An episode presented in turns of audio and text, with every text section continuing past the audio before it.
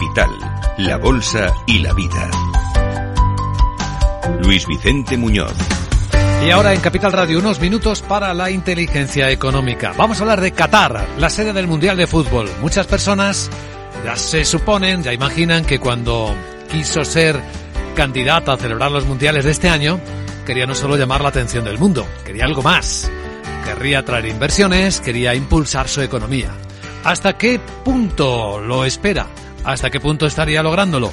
Pues aquí el último informe de crédito y caución nos da una medida de cómo está la perspectiva. Con Pavel Gómez del Castillo, ¿cómo estás? Pavel, muy buenos días. Buenos días, Luis Vicente. Porque esto es lo que espera eh, Qatar, ¿no? Que, la Copa del Mundo impulse de verdad su economía. Sí, eh, estrictamente eh, es casi una operación de marketing, ¿no? muy costosa porque son 220.000 millones de euros los que Qatar ha invertido en organizar este mundial. Es sin duda alguna el evento deportivo más costoso de la historia y uh, un, eh, un, ejemplo, el de Alemania costó 4.300 millones, es decir, es que está años luz de, de otros eventos deportivos. ¿no?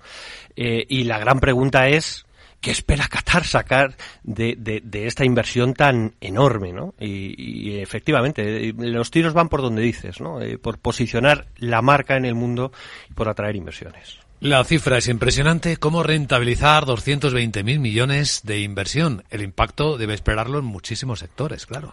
Claro, es, es, que hay que pensar que de todo este, porque hay una cierta trampa, de todo este montante, digamos, solo 10.000 millones han ido a lo que es la construcción de estadios, ¿no? El resto se ha ido a otro tipo de infraestructuras que eh, cuando suene el último pitido arbitral, pues seguirán estando ahí para, para lo que es el país, ¿no? Estamos hablando de oferta hotelera, de una renovación enorme de la red de carreteras, de vías ferroviarias. Entonces, eh, quizá el gran ganador del Mundial, el, el sector claro que ha ganado este Mundial, va a ser el turismo. Eh, lo que pretende Qatar es promocionar el país como un destino turístico. Eh, los, los cálculos, por ejemplo, de Fitch hablan de que va a pasar de los 2,9 millones de visitantes de 2016 a más de 3,5 millones. ¿no?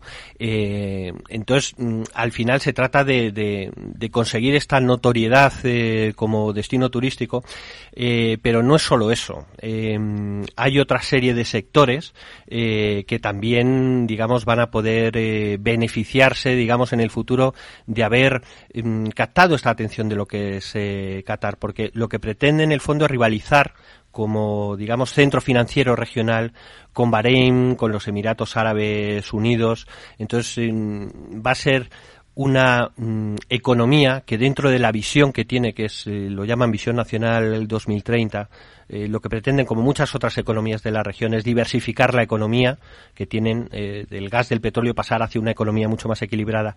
Y eso va a generar, ¿en qué sectores va a generar oportunidades? Pues mira, va a generar oportunidades, por un lado, por la parte, digamos, de los elevados ingresos que tiene, que tiene este país, pues todo lo que está asociado al consumo. Eh, alimentación y bebidas, pero sobre todo esas marcas premium, esas marcas eh, saludables, comida preparada, mm, to, todas, todas esas marcas marcas de, en el sector de alimentación y bebidas hay es, es un sector que va eh, a tener muchísimas oportunidades de exportación a Qatar.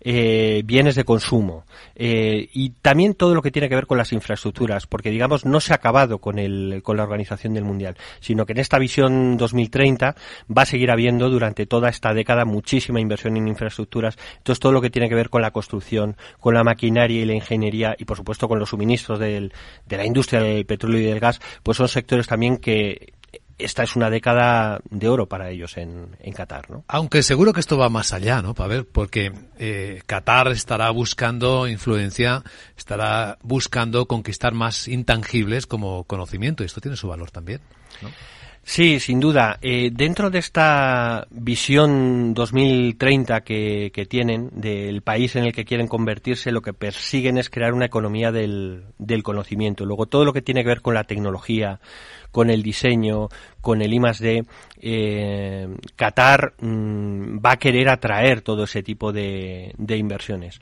Al final, eh, bueno, eh, pues es un emirato que, mmm, digamos, quiere transformar su economía, como es un camino que ya han emprendido otras economías de la región, eh, digamos llegan un poco después, mmm, pero mmm, realmente tienen tienen muchos mimbres, digamos, para construir esto, zonas de libre comercio muy, muy estables, eh, una determinación muy clara por esa diversificación económica.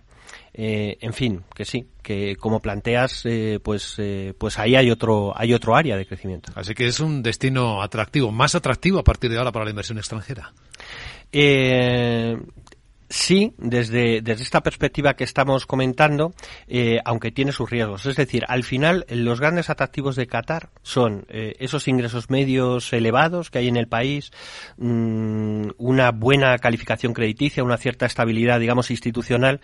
Eh, todo eso es bueno para, para la atracción de la inversión extranjera.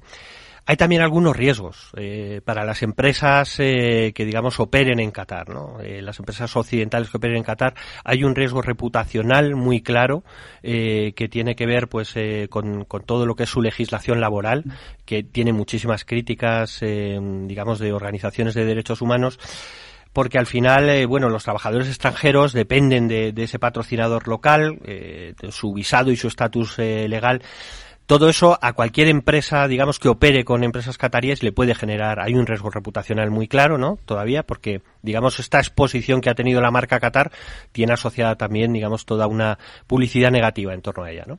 Eh, pero bueno, ahí están esos ingresos medios elevados, esa, esa calificación crediticia adecuada y, la estabilidad a largo plazo. Y luego un riesgo claro con el que tiene que contar cualquier empresa que vaya a Qatar es el que está más asociado a, a lo que nosotros medimos, a ese riesgo de de, crédito. Eh, hay una realidad en torno a, la cultura empresarial catarí, que es que hay una falta de transparencia, es decir, las empresas no están obligadas a presentar sus estados anuales. Y eso eh, te genera una opacidad que, que sin duda mm, trabajar con empresas cataríes, salvo las que digamos operan en bolsa, el resto no están obligadas a presentar estados anuales. Entonces mmm, es eh, muy necesario digamos ir eh, con herramientas pues como el seguro de crédito para, para operar en este mercado. Un excelente informe para las personas que deseen ampliarlo. Está disponible en crédito y. Pavel Gómez del Castillo, gracias. A vosotros y salud para todos.